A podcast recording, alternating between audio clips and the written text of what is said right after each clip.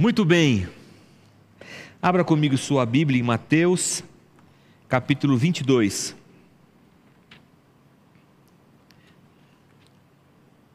Estamos trilhando aos domingos os passos da última semana de vida de Jesus Cristo.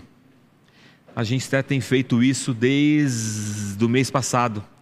E vamos até a Páscoa para celebrarmos a morte e a ressurreição do nosso Senhor. E hoje cabe-nos meditarmos sobre a parábola do banquete de casamento de Mateus capítulo 21. E eu coloquei o título de é, Venham, ou El, é venham para a festa? Isso. venham para a festa. Eu estava finalizando a, a pregação ontem e eu, eu não sou muito de colocar título assim no sermão, né? Mas com esse negócio de internet, vai para o YouTube, essas coisas todas, tem que pôr título.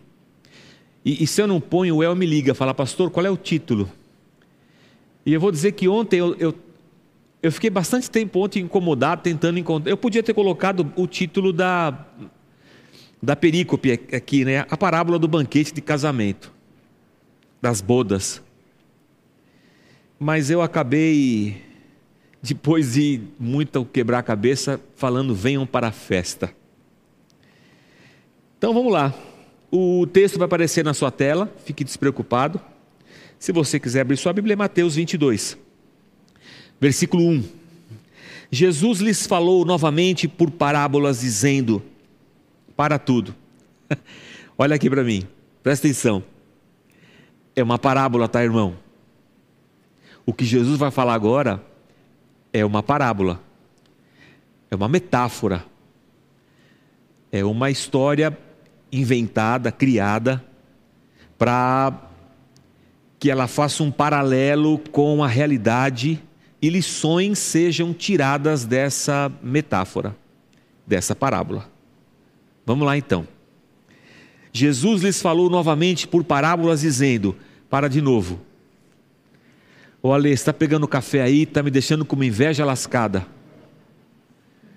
Ainda mais que eu sei que você vai pegar esse café e vai sentar ali gostoso, e vai e vai tomar do lado da sua mulher ainda e vai descansar feliz.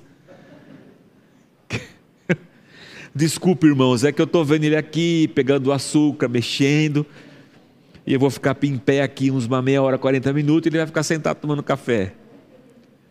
Oi, Débora. Acho que eu queria, eu tomava, hein? Thaís perguntou se eu queria um café. Eu falei, pô, acho que eu. Acho que eu tomava um café, hein? Desculpe, irmãos, é. Vocês estão acostumados só com a, com a televisão, YouTube, mas aqui a gente é bem mais descontraído. A televisão tem engessado a gente um pouco, mas. Eu vou continuar a leitura, tá? Pois você edita essas coisas aqui, viu? Ué, Angélica, vocês arrumam aí. Jesus lhes falou novamente, agora não vou parar mais, hein? Última parada. Jesus lhes falou novamente por parábolas, dizendo: O reino dos céus é como um rei que preparou um banquete de casamento para seu filho. Enviou seus servos aos que tinham sido convidados para o banquete. Obrigado, Thaís enviou seus servos aos que haviam sido convidados para o banquete, dizendo-lhes que viessem.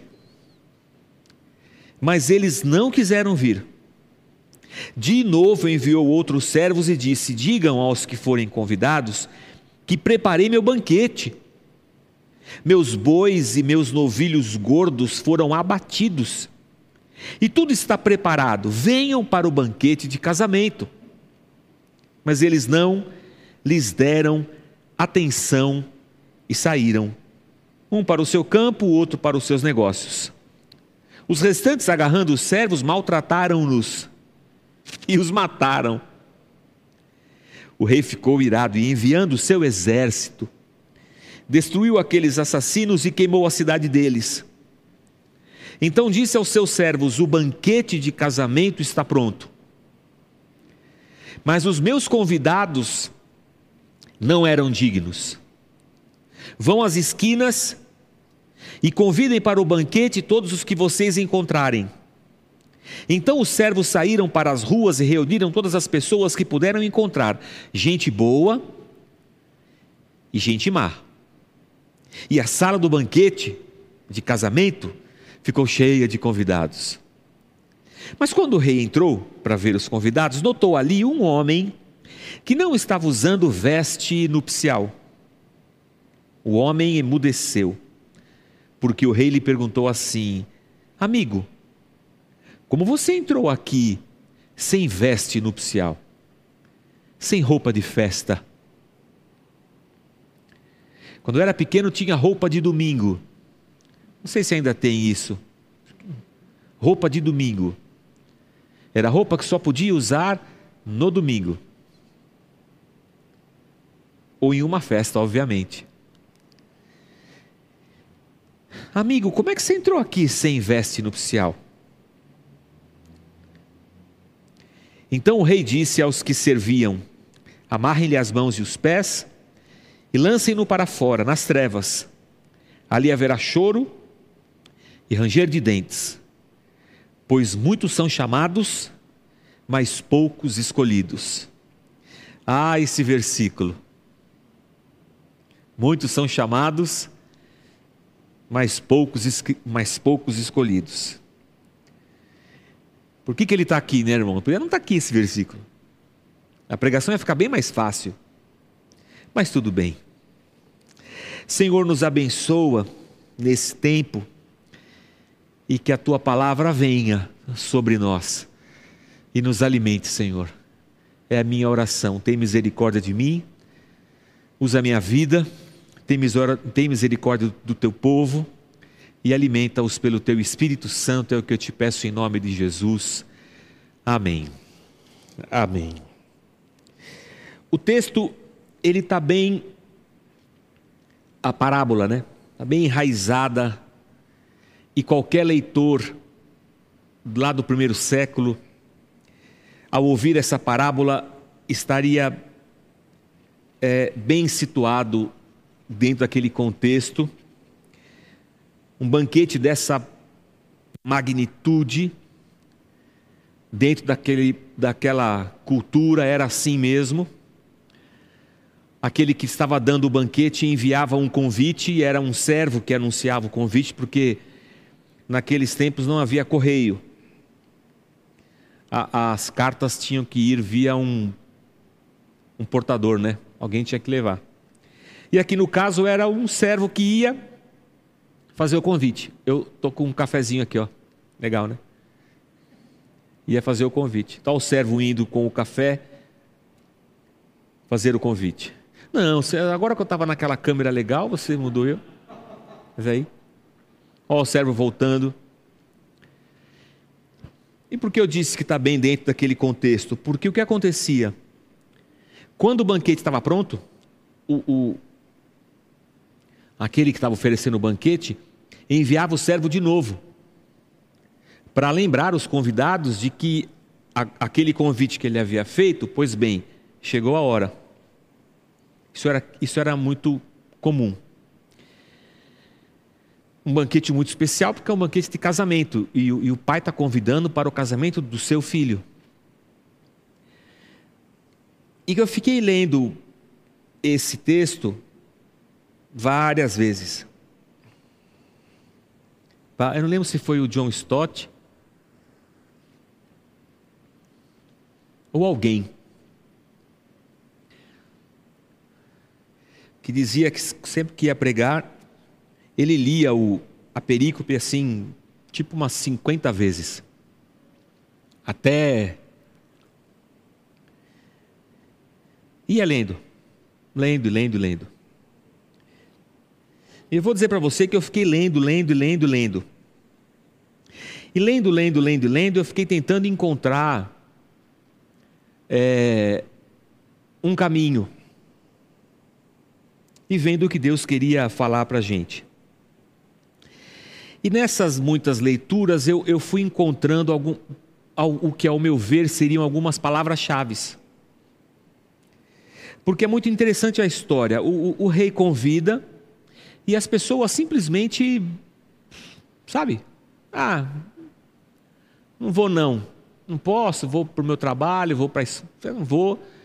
E teve uns caras que, pior do que falar que não ia, eles pior do que a indiferença, eles atacaram os, os servos. Diz o texto que eles chegaram até a matar uns, uns dos servos. Meu, é o absurdo do absurdo, né?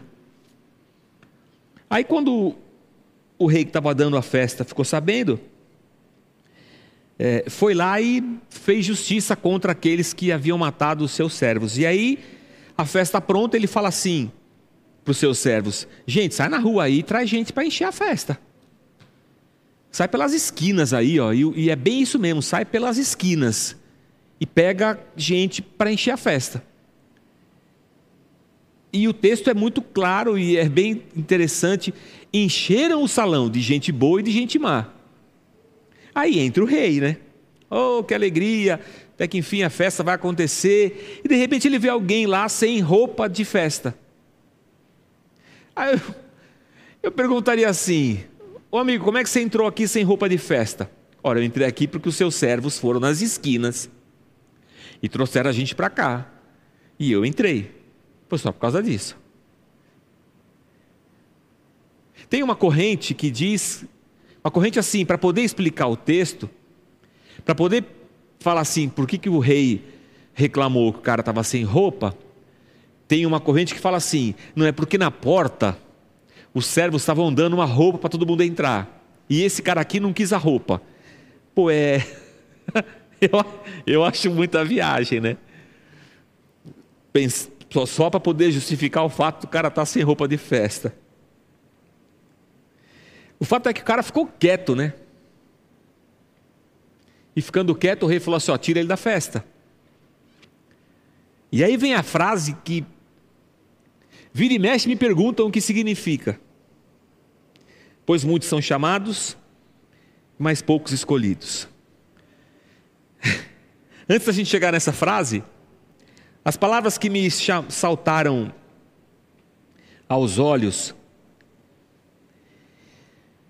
se é uma parábola de Jesus Cristo, e quando ele começa a parábola, ele é muito claro ao dizer que o reino dos céus é semelhante a essa parábola que eu vou contar para vocês agora. E, e a gente não pode deixar de, de pensar também, ou de refletir também, que Jesus vem tendo um embate com a liderança religiosa de Israel. Com os saduceus, com fariseus, com sacerdotes, e esse, com líderes do povo. Jesus está tendo vários embates com esses caras desde que ele entra em Jerusalém. Os caras reclamam que ah, todo mundo gritando Osana, bendito que vem em nome do Senhor. E Jesus entra no templo, derruba as mesas, expulsa os cambistas. É, é, são vários os embates. E dentro dessa cumbuca, dentro dessa panela de pressão, dessa fervura, Jesus fala assim para todo mundo: o reino dos céus é igual essa história aqui, ó. Tem um rei, tem um filho e tem uma festa.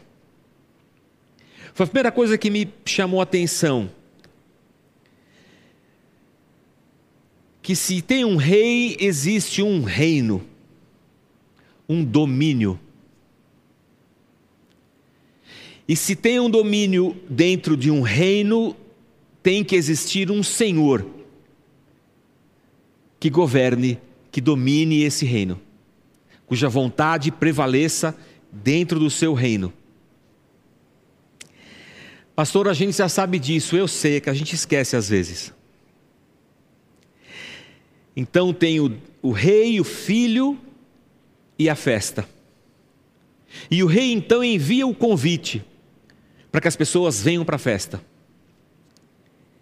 E aí nessa, nessas palavras, a, a, a primeira que me chamou a atenção foi que os caras, eles deram de ombro para o convite. O texto fala assim, ó, no versículo 5: Eles não lhes deram atenção, eles não lhe deram atenção, não lhes deram, né? Porque eram muitos servos que foram convidar. Dar atenção é a nossa tradução em português, mas lá no, no, no texto original é uma palavra só que está dentro do domínio semântico de pensar.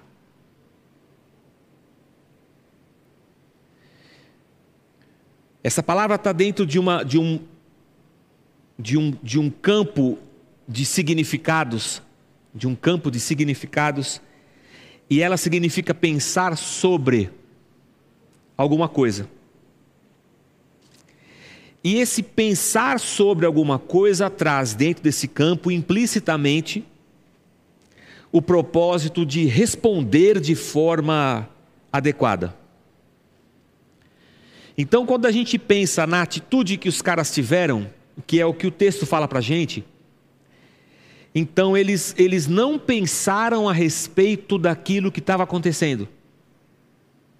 A festa de casamento do rei dando em favor do seu filho era alguma coisa que não ocupava o pensamento das pessoas que estavam sendo convidadas. Elas não estavam nem aí para aquela festa. O que fazia, o que fez com que a resposta delas frente ao convite fosse essa resposta que o texto falou para a gente. Ah, não vou, não posso, tenho coisa para fazer. Não dar atenção, negligenciar, não se importar com, não importa. Isso aí, não, isso aí não tem importância para mim descuidar-se. Ah, deixa lá. Foi isso que aconteceu no coração das pessoas que receberam o convite. Negligenciaram o convite, não deram atenção ao convite, descuidaram o convite. Aquilo realmente não era alguma coisa importante para eles. Isso foi a primeira coisa que me chamou a atenção. E por que isso me chama a atenção? café. Obrigado, Thaís. Se isso aqui é o reino de Deus e essa é a parábola, significa que Deus está convidando as pessoas para a sua festa. A parábola está dizendo que Deus está convidando as pessoas para a festa do seu filho. Mas ao dizer isso, ele também diz para nós que as pessoas estão pouco se lixando para essa festa que a festa do Filho de Deus é alguma coisa que não ocupa lugar na mente e no pensamento das pessoas. É por isso que as pessoas estão, nesse momento, negligenciando Deus, Cristo e o seu convite. Por ser alguma coisa que não ocupa o pensamento delas.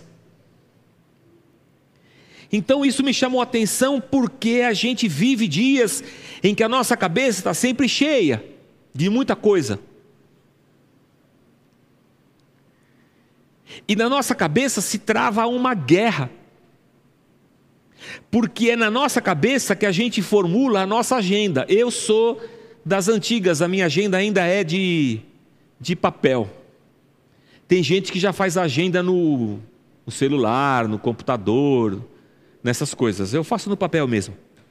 Mas seja no computador ou seja no papel, ela passa pela mente, porque para a agenda eu passo as coisas importantes que eu preciso fazer. E se Deus não ocupar a minha mente, e se não for importante para mim, Ele não desce para a minha agenda. Então, em primeiro lugar, esse texto me chama a atenção porque Vivemos tempos em que a nossa mente tem sido roubada dessa devida atenção ao convite de Deus, porque eu imagino que Deus esteja nos convidando todo dia. Eu imagino que Deus esteja nos convidando todo dia. Eu estou aplicando já o, o, o trem aqui, sabe? Hoje, quando eu acordei, eu fui tomar café. E aí eu fui dar um beijo na minha esposa. Carlão, é bom ou não é bom dar um beijo na esposa? É ótimo. É ótimo. Eu vou te fazer uma pergunta mais delicada, Carlão. O, pe... o pessoal já está preocupado, o Carlão quer sair. Quando você dá um beijo na sua esposa, você não tem vontade de algo mais? Sim. A gente tem vontade de dar um abraço, de dar um cafuné, de... é. E aí eu vou parar por aqui mesmo. É. Rosiane. agora, é, agora é com você. Você gosta quando o Carlão te beija? Claro. Claro, senão vocês não estariam casados há 30 e 35 anos.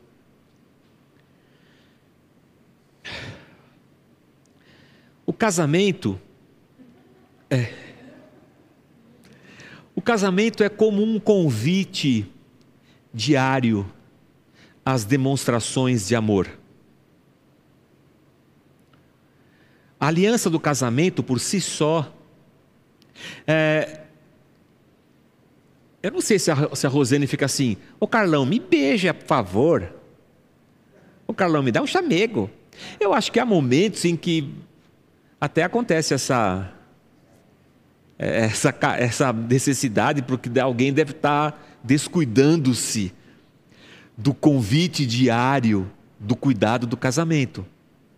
Mas o convite é diário. Diariamente, é como se diariamente a Rô, a Thaís, a Débora, a Cláudia, a Marli, a Angélica, a, não posso falar o nome, estiver, se elas estivessem diariamente pedindo que os seus cônjuges tivessem atenção, cuidado, carinho com elas. Da mesma maneira, nós, do sexo masculino do lado de cá, estamos convidando nossas esposas diariamente para esse para essa festa que é o casamento. Para o beijo, para o carinho, para a atenção, para o cuidado. Há um convite diário implícito nessa relação.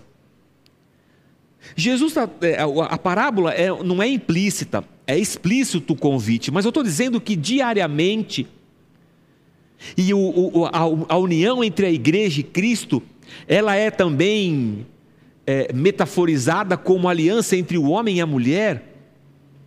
Na nossa aliança com Deus, diariamente somos convidados a nos assentarmos a essa festa de Deus. Somos convidados ao convívio, à relação, ao amor. Somos convidados a dar e receber, somos convidados a dar atenção. Somos convidados diariamente a cuidar dessa relação entre nós e Deus. Então, a primeira coisa que o texto me diz é que, diante desse convite de Deus, existe muita negligência E muita gente tem sido roubada na sua mente e não tem transferido para sua agenda a questão de que ela precisa se assentar à mesa e comungar com o seu Senhor diariamente.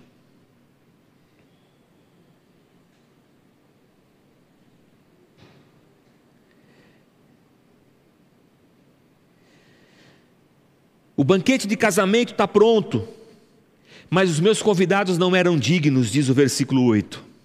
Dignos.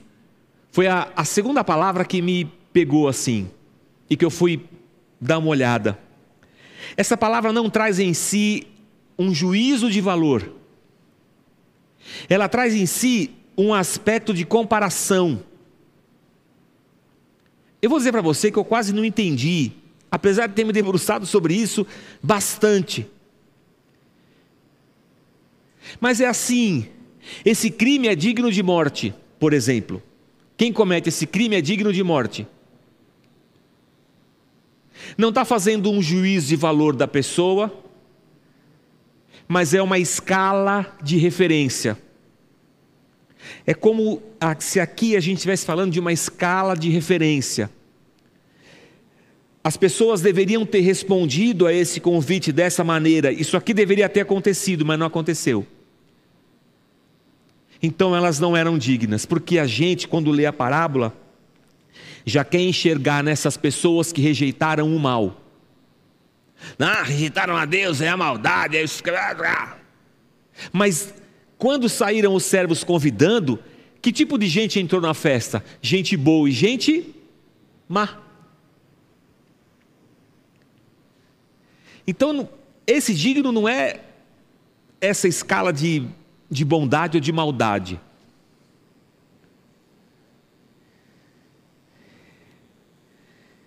Mas teve gente que não respondeu. E hoje ainda é assim: tem gente que prefere não responder.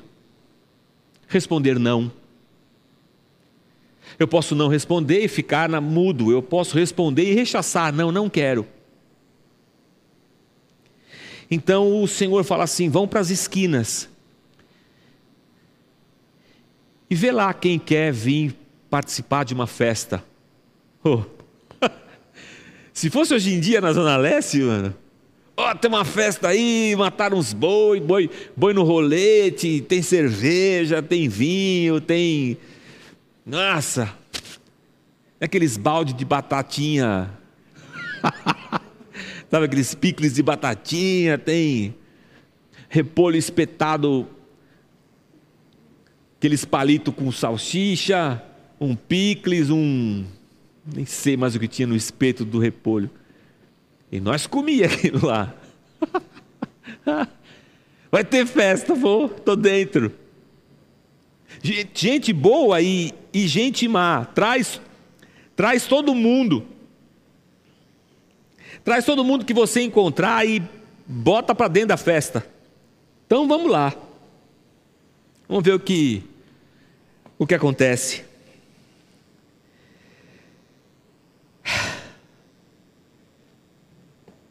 Mas quando reentrou, ele viu que tinha um convidado ali que estava com uma roupa que não era roupa de festa. Só que fica me intrigando a cabeça, sabe? Sempre. Sempre fica. Eu, não estava na festa, é uma metáfora, mas acho que se eu passasse o olho por ela, ia estar um monte de gente sem roupa de festa, pô. Mas a festa era do rei. E dentro do reino e dos domínios desse rei, eu quero dizer para você que é ele quem manda.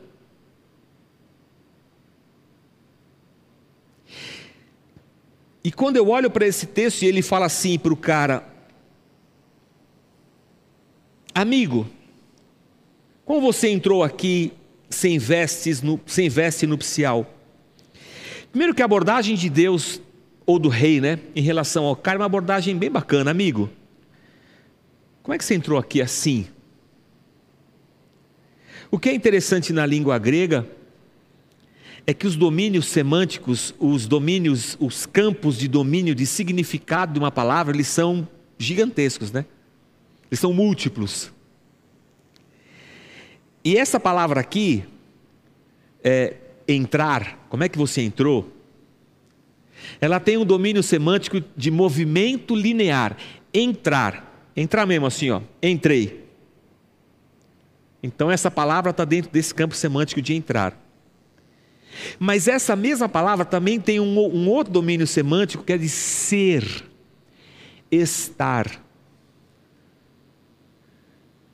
Não é só um movimento de entrar, é um movimento de ser. A pergunta podia ser: como é que você está aqui dentro? Não é. É como é que você entrou. Mas mais do que isso, essa palavra também, ela tem um, um, campo semântico. Por exemplo, como é que o pecado entrou no Éden? Como é que o pecado se inicia? Como é que o pecado acontece no Éden? Essa palavra grega significa um movimento linear de entrar, também tem um campo de significados onde ela significa acontecer, iniciar. Cara, é muito interessante isso. É óbvio que dentro da estrutura do texto toda, você encontra o que a palavra quer significar, ou o que ela significa. Você a coloca dentro daquele campo de significados. Mas quando eu fiquei olhando para esses significados e olhando para essa circunstância e pensando, cara, todo mundo lá estava sem roupa de festa porque tinha gente boa e gente má, e todos os bons e maus estavam se aproveitando da festa. Então isso isso me leva a crer que hoje dentro da igreja não tem só gente boa. Aliás, é uma tolice a gente imaginar que a igreja é um lugar de gente boa. O reino de Deus é um lugar de gente boa e gente má. Mas o reino de Deus é um lugar de gente que foi encontrada nas esquinas e que Deus disse assim: vem para minha festa. E na parábola de Cristo, porque os convidados originais negligenciaram o convite. E Jesus está dando o tiro no assim, muito certeiro em toda aquela autoridade judaica daquele momento, no primeiro século. E toda a religiosidade que eles representavam. Muito legal. E pouco Deus. Mas a questão aqui, irmãos, é que eu poderia perguntar assim para esse cara: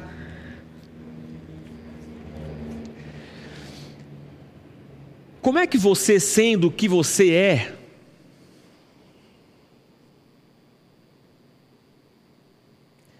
como é que isso aconteceu? Como é que isso se iniciou? Como é que você entrou? Como é que você está aqui dentro? Digo isso por quê? Porque eu fico pensando assim, o reino de Deus é um reino de gente boa e gente má, pelas palavras da parábola. Mas o reino de Deus é um reino de gente que nasceu de novo. Esse é o ponto. E o milagre do novo nascimento é obra minha, não é obra nossa, nem obra da igreja. O milagre do novo nascimento é obra de Deus. É um milagre de Deus na vida do ser humano que faz com que o ser humano, morto pelo pecado, consiga renascer para uma nova vida, seja gerado de novo, na verdade, para uma nova vida. E dentro desse, dessa nova geração, há um processo transformador de Deus e do Espírito Santo de Deus na vida desse ser humano. Mas o que esse texto está dizendo é que talvez esse cara aqui, que estava ali dentro e que entrou de alguma forma, não aconteceu com, esse, com ele esse início desse novo nascimento. Aconteceu um movimento linear, ele entrou, mas ele não é. Se também pode ser ser e estar, ele está ali, mas não é. E há um momento da, da festa que o rei pergunta: você não é. E ele não tem nem como responder, ele vai dizer: É, eu não sou. Então o rei diz: Você vai ter que sair. É muito é muito interessante isso. Mas o reino é, é desse Deus, o domínio é desse Deus. E parece que só pode ficar aqui dentro aqueles que se submeteram e se sujeitaram às normas desse rei. O cristianismo, então, não é um bando de gente que escolheu Deus. O cristianismo é Deus que ofereceu a festa, enviou os convites, e de alguma maneira Não me perguntem, isso não é uma aula de teologia acadêmica. De alguma maneira, a escolha pertence a Deus. Isso é uma conta que não vai dar para fechar em meia hora de pregação.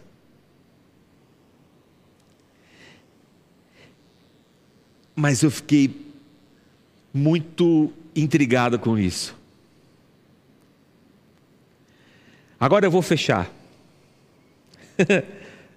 Mas pensando no seguinte aspecto.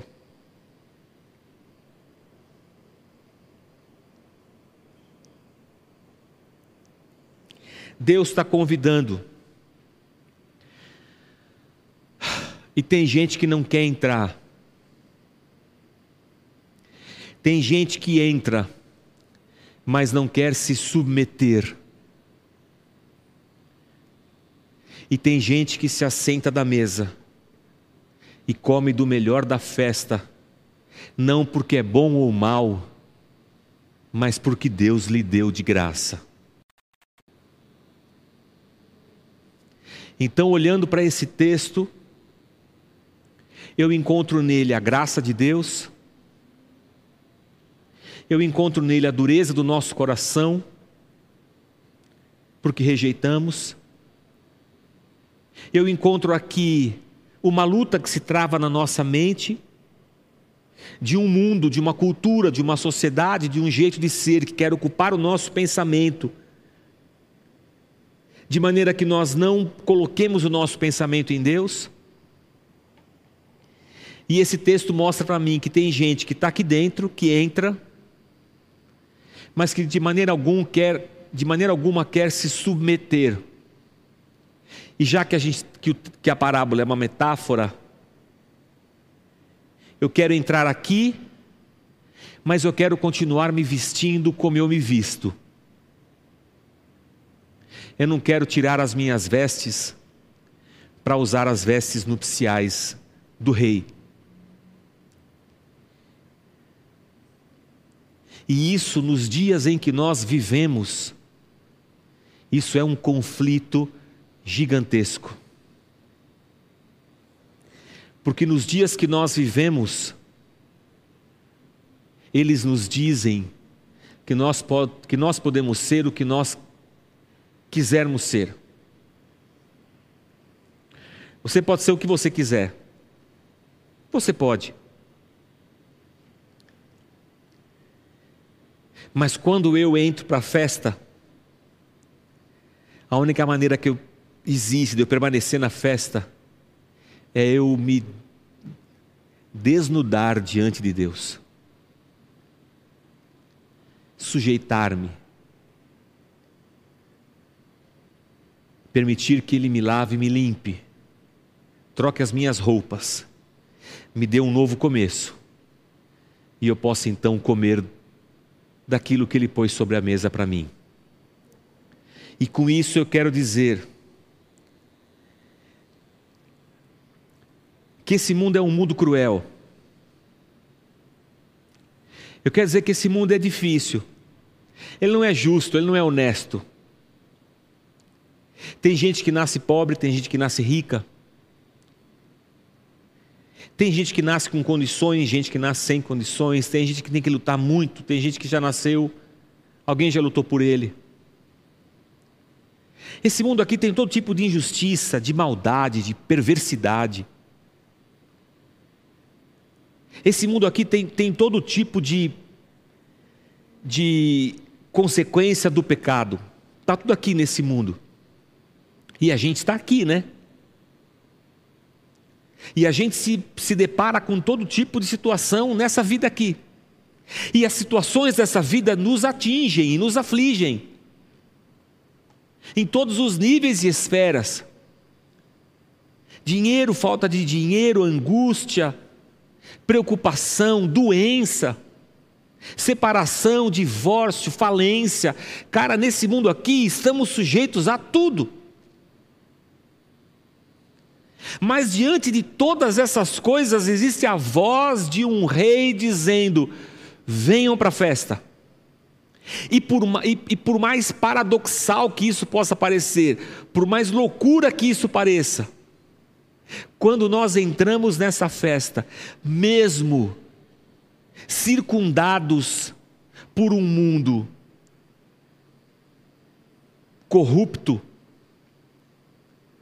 nunca falta na mesa daquele que nasceu de novo e crê no Senhor, nunca falta um milagre, um alimento, uma graça, uma resposta, uma bênção. É isso que o texto fala para mim. E é isso que eu falo para você. Por isso não não tenha medo. Ainda que a terra trema, que os montes afundem nos mares, ainda que as águas rujam, rujam e se levantem contra você, Deus é refúgio e fortaleza. Deus é socorro bem presente na hora da angústia. E ao pensarmos nisso, que diariamente, diariamente, eu e você, estejamos dispostos a responder ao Senhor de maneira humilde e graciosa e com o nosso coração muito leve. Assim como num casamento, assim como o Carlão que diariamente quer dar um beijo na Rose. Que diariamente os meus pensamentos me levem ao Senhor. A minha resposta ao convite de Deus seja: Senhor, eu quero me assentar à tua mesa.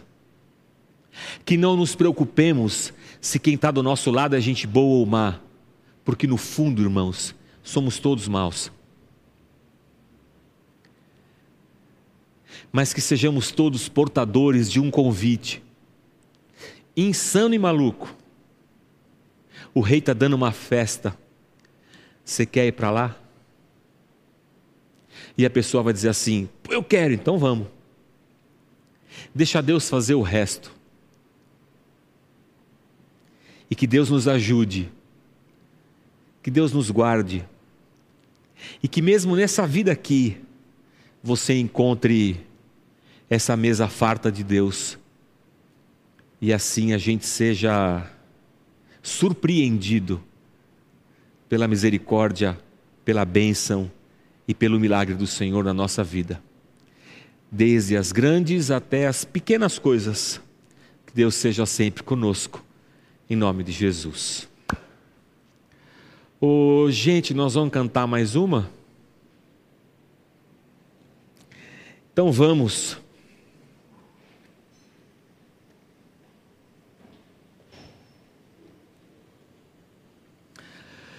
Enquanto o povo está chegando, Vamos orar.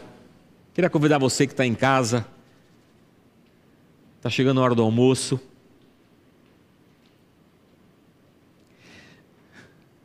Lá em casa tem um código para almoço e janta. E vem pelo WhatsApp.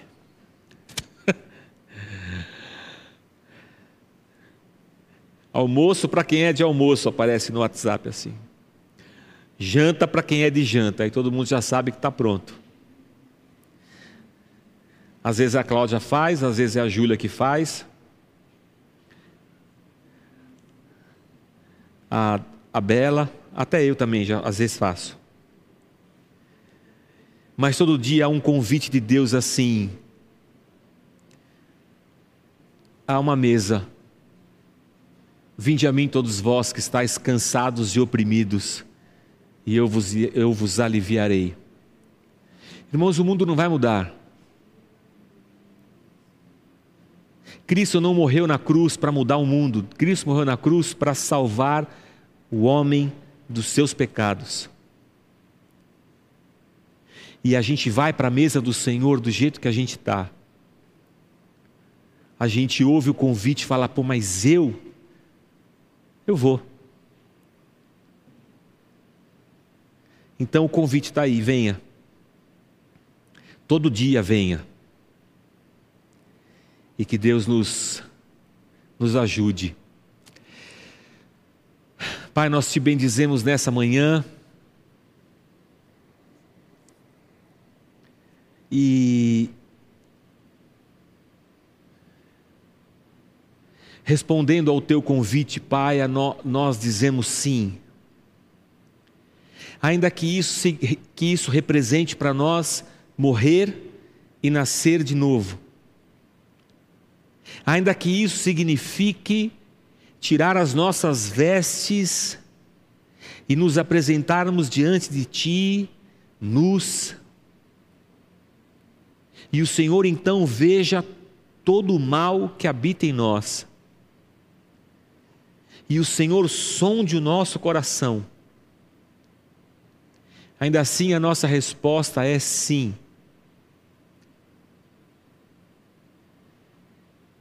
E a nossa oração, Senhor, é que o Senhor nos vista com vestes de santidade.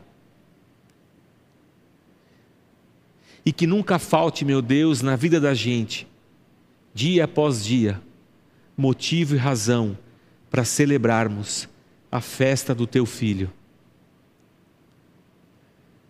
Que nunca falte, meu Deus, um milagre à mesa dos teus servos que mesmo em meio a esse mundo caído, caótico, que nunca falte nos corações esperança, porque tudo o que temos e somos não vem desse mundo, vem de Ti, Senhor.